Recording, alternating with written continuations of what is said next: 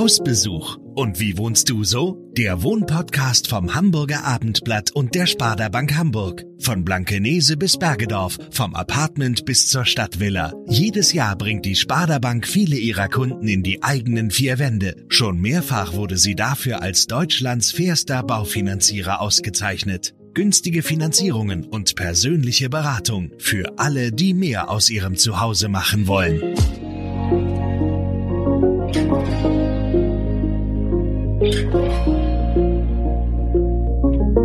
Hallo und herzlich willkommen zu dieser neuen Folge unseres Wohnpodcasts Hausbesuch. Mein Name ist Joanna Ekrut und heute bin ich zu Besuch bei Undine Schaper. Sie wohnt da, wo andere ihre Freizeit verbringen, in Övelgönne mit Blick auf den Museumshafen. Wir sprechen darüber, wie es ist, den Gezeiten ausgeliefert zu sein, wie man an ein Haus in einer der begehrtesten Wohngegenden Hamburgs kommt und was es auf dem Wasser vom Esstisch aus alles zu entdecken gibt. So. Hallo Frau Schaper, Hallo. vielen Dank, dass ich heute hier sein darf in Ihrem wunder wunderschönen Zuhause.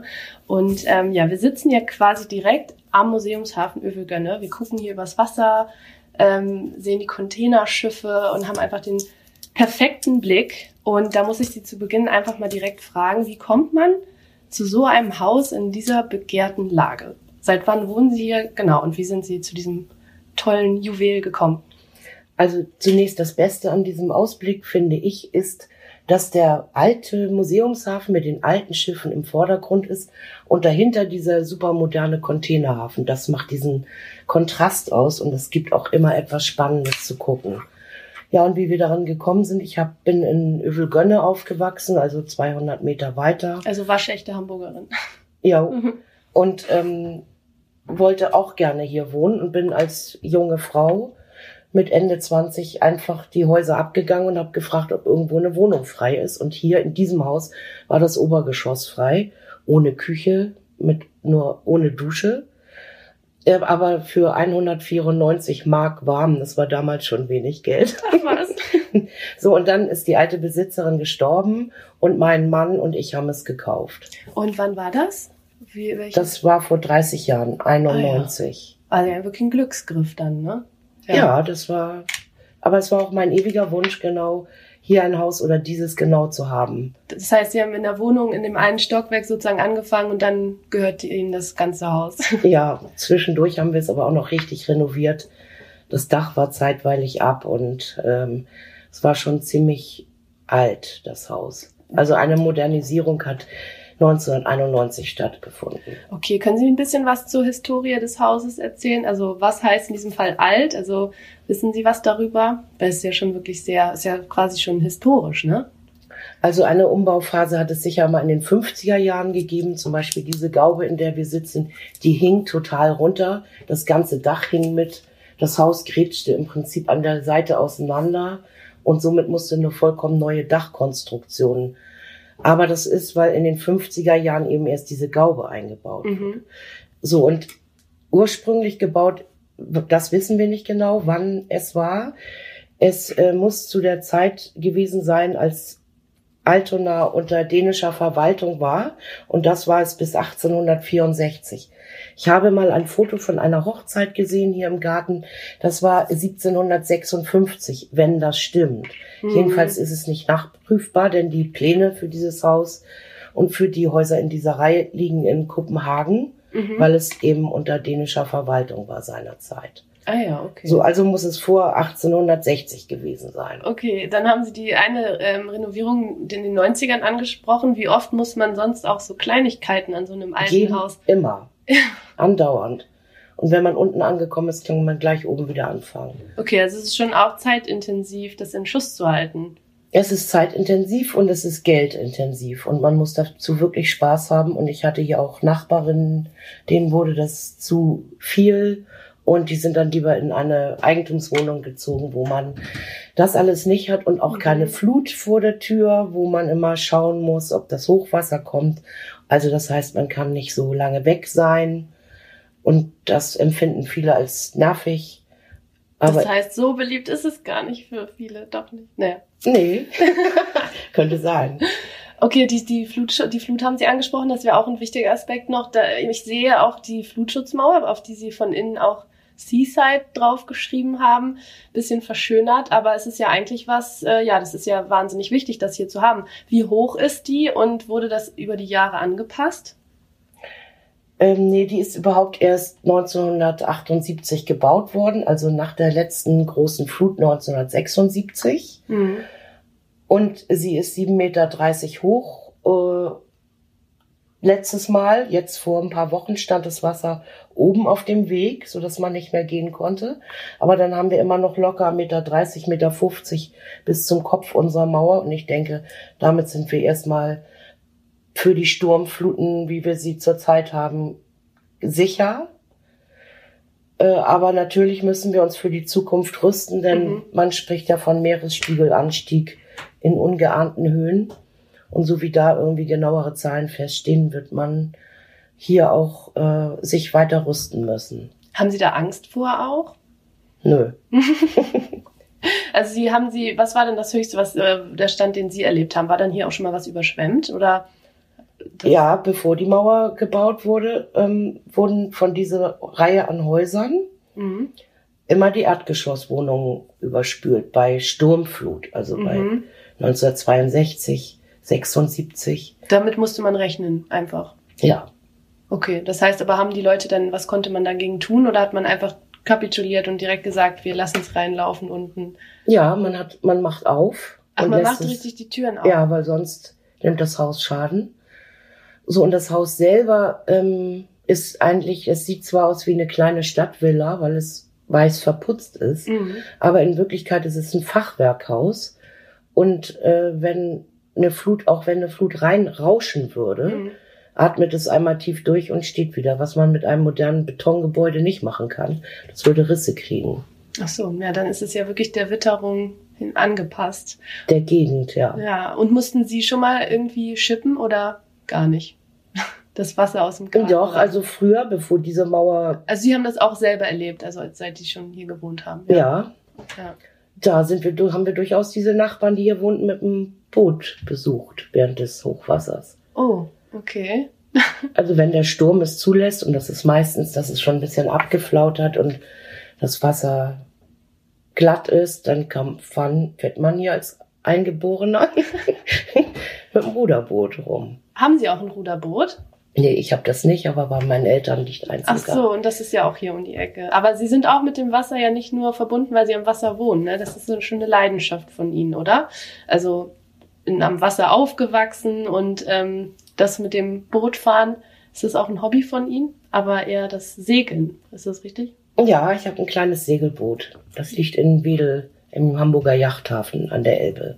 Und ähm, kommen Sie häufig zu diesem Hobby oder? Nee, ich komme nicht mehr so häufig zum Hobby, weil ich ähm, mit meiner Firma, die auch hier im Haus ist, die in den unteren Etagen ähm, liegt, äh, nicht mehr so häufig zum Segeln und dafür segelt aber meine Tochter mit dem Boot sehr eifrig. Ah, okay. Also Wasserverbundenheit liegt dann in der Familie. Ja, ja und ihre seit Generationen. Ja, ach so, also sind Sie da auch richtig groß geworden auf dem Wasser quasi. Ja, gucken Sie mal das Bild da oben. Das war mein Großvater. Auf dem Segelboot. Ah, okay. Und seine Yacht. Sie haben ja auch, Ihre Einrichtung ist ja auch sehr maritim angehaucht, kann man sagen. Ist das was, also war Ihnen das wichtig? Ist das einfach, weil es auch passt zu den Balken, die man hier hängen sieht und die kleinen Nischen und überall haben Sie ja sehr liebevoll dekoriert. Ist das mit der Zeit so gewachsen? Zum Beispiel auch die Toilette mit dem Bullauge. ist das ähm, etwas, was Ihnen wichtig war oder kam das so im Laufe der Jahre? Oder haben Sie von Anfang an so ein klares Einrichtungskonzept gehabt? Nee, also jetzt ist es so, dass es mir Spaß macht, aber die Teile fliegen mich so an. Zum Beispiel diese alte Seemannstruhe mit dem Gemälde im Deckel, die da steht, ja. die war hier schon in dem Haus. Die habe ich ah. sozusagen mit übernommen. Ich habe sie nur angestrichen, hm. weil sie fürchterlich aussah und so Sachen eben nicht einfach nicht weggeworfen. So, so herum. Das heißt, ein paar Dinge sind auch wirklich ja, antik. Genau, und dann haben wir ja den Museumshafen vor der Tür. Hier gibt's auch immer so einen kleinen Flohmarkt, wo man mal eine Petroleumlampe oder so erwerben kann. Ach, schön. Ach, da können Sie, haben Sie auch direkt dann das Schiffsgut quasi auch geholt für, für die Einrichtung. Zum Teil. Hm. Ja, das sieht man. Ja, um nochmal auf Ihre Arbeit zurückzukommen, da im Garten weht ja auch die Flagge ähm, Land und Meer. Und das ist ein Verlag, den Sie gegründet haben. Den haben Sie erst gegründet, als Sie auch hier gewohnt haben? Oder Ja, gab's der den ist im der Prinzip genauso alt wie das, wie seit, also 30 Jahre. Ah ja. Und hat Sie dann der Wohnort inspiriert oder war das eher schon auch vorher in Ihrem Kopf, das äh, zu machen? Das weiß ich nicht, wie ich dazu gekommen bin. Das hat sich auch einfach so entwickelt. Ich war vorher Redakteurin bei einer Segelseite, Zeitschrift. Und habe mich dann selbstständig gemacht. Und das ist auch nur ein ganz kleiner Verlag. Ähm, der macht zwei Jahresmagazine und einen ordentlichen On Online-Auftritt. Und die Magazine heißen Land und Meer. Die ist jetzt gerade druckfrisch gerade erschienen. Ja, wir haben ja auch eins liegen. Und im Sommer haben wir noch mal ein etwas jüngeres Heft, das heißt Seaside und richtet sich so an die nachfolgende Generation, vielleicht in ihrem Alter.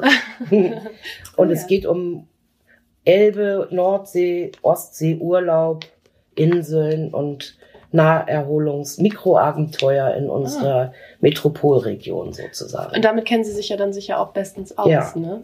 Weil Sie dann selber da unterwegs sind auch. Aber Sie haben gesagt, man kann nicht so viel weg. Das heißt, Sie machen nicht viel Urlaub? Nee, Ich liebe kleine Kurztrips. Ich war zum Beispiel am Freitag gerade auf Helgoland. Ach, schön. Ja, da fährt ja auch der Morgens hin, zwei, drei Stunden da und abends zurück. Ja, das passt Und ja es dann, passt auch so wunderbar, weil ich kann mit der Fähre zu den Landungsbrücken fahren, steige auf das nächste Schiff. Und ja, das macht mir Spaß. So. Fahren Sie mehr, äh, bewegen Sie sich mehr an was, äh, auf dem Wasser fort als an Land? Ja, ehrlich gesagt, wenn ich in Hotels eingeladen bin als Vertreterin der Presse, dann achte ich schon darauf, dass ich ein Zimmer mit Seeblick kriege. Mm, äh, Weil ich will mich ja nicht verschlechtern. Ja, das, das macht auf jeden Fall, das macht auf Nein, das ist natürlich Sinn. wichtig, auch weil wir viel Instagram machen und so, dass man eine vernünftige Aussicht hat und nicht auf den Parkplatz guckt. Das stimmt. Dann sind Sie aber ja auch, was das angeht, sehr up to date, ne? Instagram und Online-Auftritt und Klar. alles.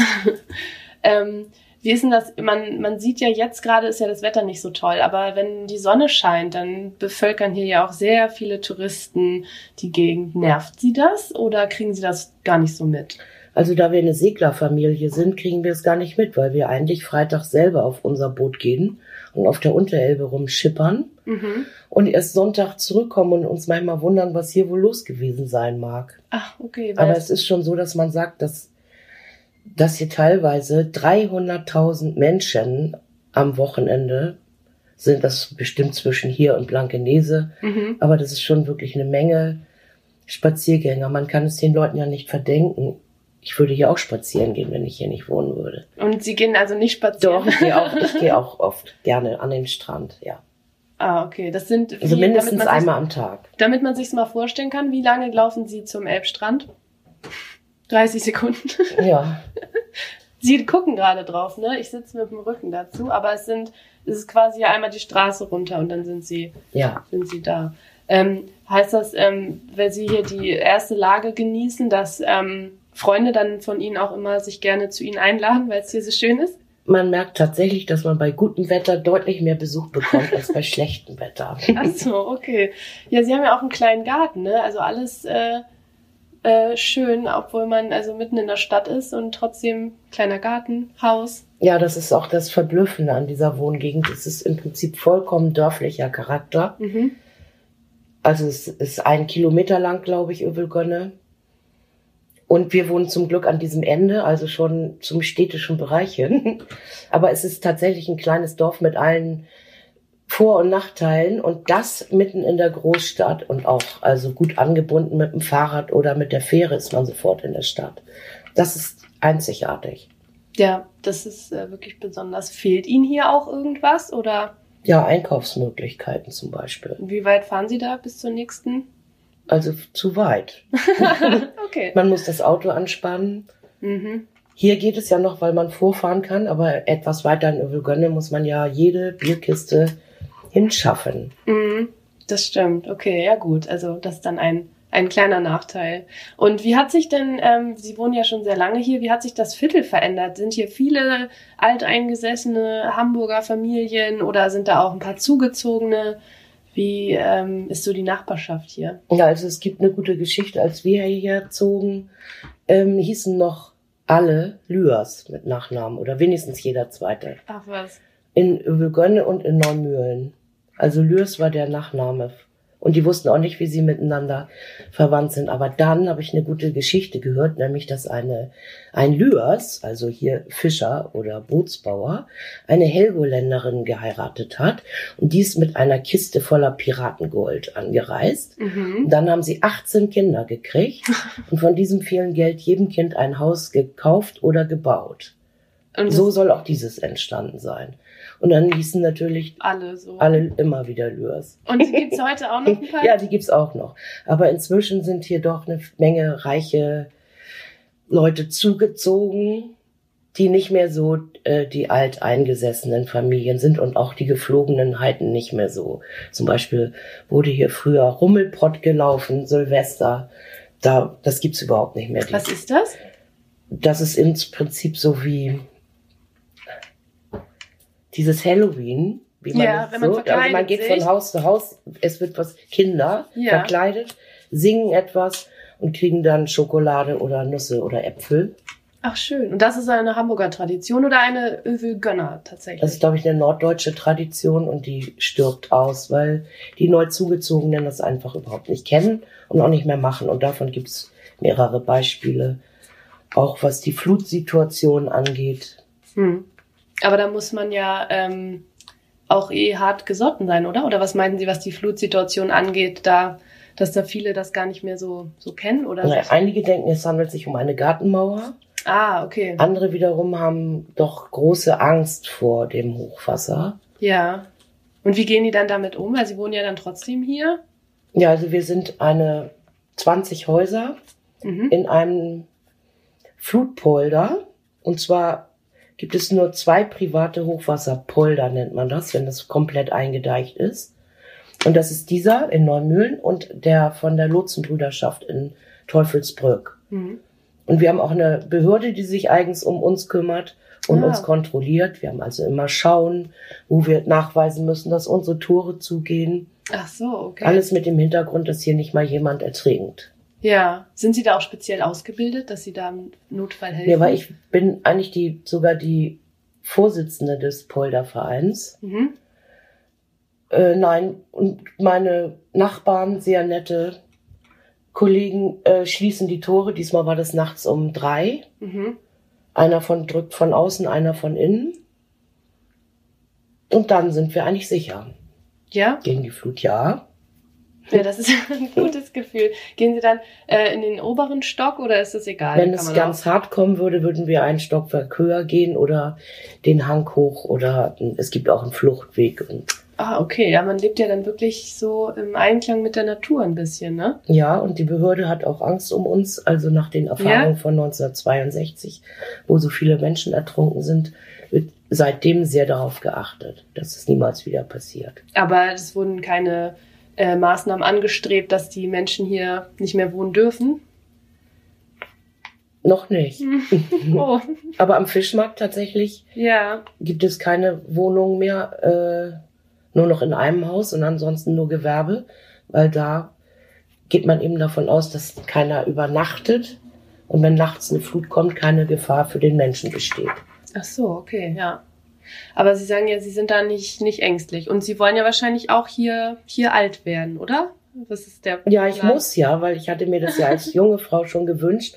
Und wenn man einen Wunsch sich dann erfüllt, kann man ja, muss man leider dabei bleiben. Das muss man bedenken. Kann man das Haus denn irgendwann barrierefrei umbauen, dass man, oder dass man, weil die Treppen sind ja schon sehr schmal und steil, oder? ja, aber meine Mutter wohnt ein paar Häuser weiter, die ist 90. Und die läuft die Treppen auch noch rauf Ja. runter. Okay, vielleicht ist man ja hier auch einfach ein bisschen Beweglich. beweglich pragmatisch. okay, das heißt, da streben Sie jetzt keine Umbauten an, sondern das ist jetzt auch Ihr Domizil Genau. bis zum Schluss. Und ähm, Sie haben vorhin gesagt, man muss ja immer viel am Haus äh, machen. Wie, wie stellt man sich da vor? Was sind so Arbeiten, die Sie jetzt momentan vielleicht beschäftigen? Ist das auch, also vielleicht mit der Statik oder äh, ganz normale Sachen, die auch andere Hausbesitzer umtreibt, irgendwie Fensterdämmung oder ist es eher am Mauerwerk, weil das so alt ist? Was sind so die Sachen, die Sie da beschäftigen? Also die Fensterdämmung ist ganz schlecht. Da muss ich jetzt dringend was tun, weil man soll ja äh, sparen. Gas. Ja, Wenn Südwind auf das Haus drückt, dann ist es hier kalt und die Kerzen gehen aus. oh. Obwohl die Fenster zu sind. obwohl die Fenster neu sind. Mhm. Oder gerade deswegen. Also da muss ich nochmal dran nachschärfen. Aktuell lasse ich gerade das Dach reinigen von Moos und habe große Angst, dass es danach wieder durchleckt. Oh, was ist das denn für ein Dach? Ist das ein spezielles Dach oder? Nö, das sind normale Dachpfannen, aber die sind so stark bemoost und die Dachrinnen sind auch voll. Und dann kommt die ja furchtbar schlecht ran. Also kommt ein Spezialfachmann mit, mit einem Hochdruckreiniger wahrscheinlich. Okay. Nur, wenn er das ganze Moos daraus kriegt, dann habe ich wahrscheinlich wieder solche Stellen, wo der, wenn der Wind pfeift, der Regen unter die Pfannen kommt und dann habe ich hier, da oben sieht man zum Beispiel eine kleine Stelle, wo es früher mal durchgeleckt hat. Jetzt habe ich Sorge, dass es wieder passiert. Aber kein Problem. Ich habe auch einen guten Handwerker. Dann Okay. gehen wir aufs Dach und dann machen wir das wieder klar. Okay. Und ähm, was ist denn Ihr Lieblingsplatz in Ihrem Haus? Das ist dieser auf jeden Fall. Das heißt, dieser, wir sitzen hier im, wir hatten es eben schon, zweiten Stock. Mhm. Das ist ein schmales Haus, ne? Recht hoch. Ganz wenig Grundfläche, so 50 Quadratmeter. ist es insgesamt? Vielleicht 55, aber da geht ja das Treppenhaus alles noch, also alles mit eingerechnet. Ja, beschreiben Sie doch mal. Also Sie haben zwei Stockwerke und noch einen kleinen, so ausgebauten, ja, Art Dachboden, ne? So eine Ja, und das Ecke. Treppenhaus war früher ein richtiges Treppenhaus mit Wänden. Die haben wir alle rausgerissen. Ähm, mir ging es darum, hier Licht reinzukriegen und Offenheit. Hier sieht man, dass der Dachstuhl aufgemacht worden Mhm. ist. Das war, da stand noch eine Wand, als ich hier wohnte. Hinten war es ein düsterer Raum, weil nur so ein kleines Fenster. Da sind jetzt drei große Velux-Fenster. Weil so, und die Wände sind auch weiß gestrichen, weil ich hatte wirklich, es war furchtbar dunkel früher und jetzt sieht's einigermaßen großzügig aus, Ja, soweit es bei den Quadratmetern möglich ist. Und hell. Sehr hell, ja. Es ist weiß gestrichen. Man sieht die Holzbalken aber noch durchstimmern. Die Tür ist ein bisschen grün äh, anlackiert, ne? Also haben sie sich ja wirklich sehr, sehr viel Mühe gegeben. Überall sind so kleine Regale ähm, und ja, und überall so schöne Deko, ne? Wie was hatten wir im Flur? Die, äh, im, im Treppenhaus die Holzblöcke Blöcke. vom Segeln, ne? Mhm. Auch historische dabei, ne? Also so Ja. verschiedene. Muss man da viel Staub wischen, wenn man so viel Kleinkram Ja. stehen hat? Okay, das ist auch wieder eine, ein Aufwand dieses Hauses. Ist es so, ähm, dass hier auch manchmal Menschen stehen bleiben und das Haus fotografieren? Den Garten vor allem und unser Gartenhaus, weil da ein Rettungsring dran hängt. Das finden die, glaube ich, toll. Ja, das hat auch so ähm, was Maritimes, ne? Mhm. Sie arbeiten ja auch von zu Hause. Jetzt haben Sie das ja schon länger gemacht, ne? In der, den letzten zwei Jahren war das ja bestimmt von Vorteil, oder? Ja, das ist immer von Vorteil, weil man hat ja keinen Arbeitsweg. Hm. Und trotzdem ist es so, dass ich das unten abschließe, wenn ich Feierabend mache und dann auch also vollkommen trenne Ja. und hier meine Privatsphäre habe. Also der Verlag ist so quasi im Erdgeschoss und dann haben Sie die oberen Stockwerke. Die beiden Für oberen sich. für mich, genau. Okay. Das heißt ja, jetzt wo das Homeoffice aufgekommen ist, da waren Sie ja schon, waren Sie der Zeit quasi schon voraus mit Ihrem Genau. Mhm. Was, ähm, was schätzen Sie, also Sie haben immer gesagt, das war Ihr großer Traum, hier zu wohnen. Ähm, aber wenn Sie jetzt hier täglich aufwachen und diesen Blick haben, genießt, also schätzen Sie das auch noch? Ist das so, Ja, dass man, immer. ja? Selbst nachts gehe ich immer ans Fen Fenster Nachts? Und guck mal raus und freue mich, dass ich dann wieder ins Bett krabbeln kann. Aber ich Ja. guck immer raus, immer. Hier sind auch gar, ah doch, da sind so ähm, Rollläden. Aber ich habe, genau, weil die Fenster sind ja, dass ich dachte, es ist gar nicht, dass man es gar nicht zumachen kann. Und dann sieht man bestimmt auch schöne Lichter, ne? Ja. Man kann auch von hier drü von drüben, von den Containerkränen hier reingucken. ah, okay. Ich habe einen Bekannten dort, der arbeitet als Kranfahrer Ja. und, äh, und Fotograf Mhm. Und hat mir gestochen scharfe Bilder aus meinem Wohnzimmer Nein. geschickt, ja. Ah, das ist ja auch ein bisschen gruselig, oder? Ja, fand ich auch. Also verblüffend. Das denkt man gar nicht, ne? Dass man auch beobachtet wird, weil das Wasser ja da ist. Naja, die gucken von da drüben auf tausende von beleuchteten Fenstern. Ja. Da denke ich auch, warum gerade meins? Kennen Sie dann, Sie haben es gerade schon angesprochen, aber wenn Sie so lange hier wohnen, ähm, was sind so Ihre Lieblingsplätze, wo Sie hier so hingehen? Gibt also irgendeine Kneipe oder ähm, sind Sie irgendwo häufig Ja, anzutreffen? Also diese Gastronomie hier um die Ecke kann man allesamt empfehlen. Im Moment mein Lieblingsplatz ist auf dem Schiff auf der Bergedorf mhm. Auf die gucken wir gerade. im ja. Museumshafen. Da kann man, darf man eigentlich gar nicht verraten. sitzt man sehr schön. Ach so, ja. Okay, lassen wir das. So, und dann gibt es ja ein Stück weiter die Strandperle und das, die Ahoi Bar. Das- direkt am Strand. Das äh, nutzen sie auch, obwohl es ähm, auch viele Touristen nutzen, sage ich jetzt mal. Ja, weil wenn- um diese, wenn sie jetzt rausgucken, ist ja kein Mensch da. Die Touristen sind nur hier, wenn die Sonne scheint und denken, es sei immer so voll, Ah ja. weil sie nur dann kommen. Das stimmt aber nicht, wenn es bedeckt ist oder regnerisch, ist hier wirklich, sind die, ist die Gastronomie nicht mal geöffnet. Ach so, okay. Das heißt, ja. So, und tatsächlich in meiner Abendfreizeit gehe ich gelegentlich in eine Seemannsspelunke Mhm. oben an der Elbchaussee 1 von meiner Freundin Efi Ja. zum Seeteufel. Ah ja. Und da sieht's erstmal aus, das können Sie sich gar nicht vorstellen. Da war ich tatsächlich noch nicht. Also auch maritim, Auf oder? volles Rohr. Haben Sie da mitgewirkt an der Einrichtung? Na, aber wir schenken uns gelegentlich was gegenseitig. Ach, das ist ja nett. Das heißt, von ihr sind hier auch Gegenstände zu, also die hier im Haus stehen, oder? Das könnte wohl sein, ja. Also hier jetzt gerade nicht in dem Raum, in dem wir sitzen.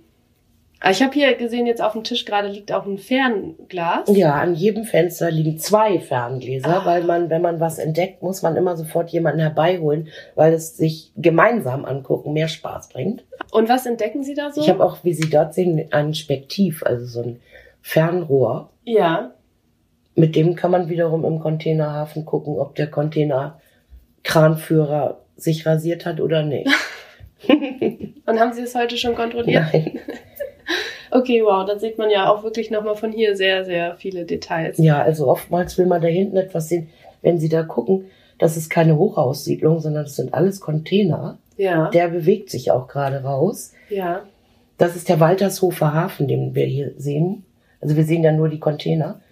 Und da werden Schiffe mit 400 Metern Länge abgefertigt und 20.000 Containern pro Schiff. Das ja, also man kann ja eigentlich hier auch stundenlang einfach rausgucken und Genau.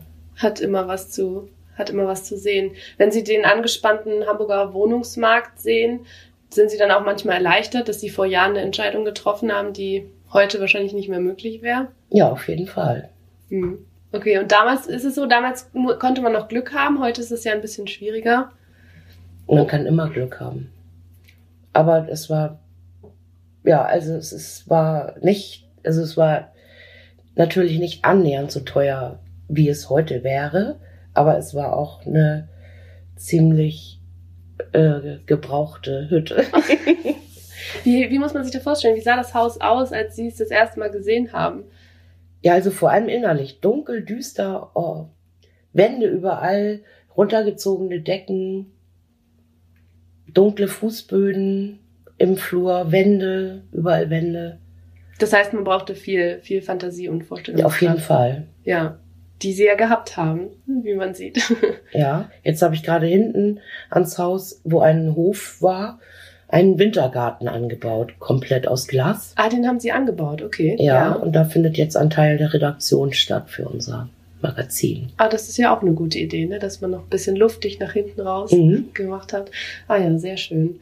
Und ähm, ja, dann äh, vielen Dank für diesen Einblick. Ähm, das ist wirklich, das ist wirklich toll, auf dass Sie noch viele schöne Momente hier am Fenster genießen können. Mhm. Und ähm, ja, damit verabschiede mich und sage alles Gute und bis bald vielleicht. Vielen. Dank.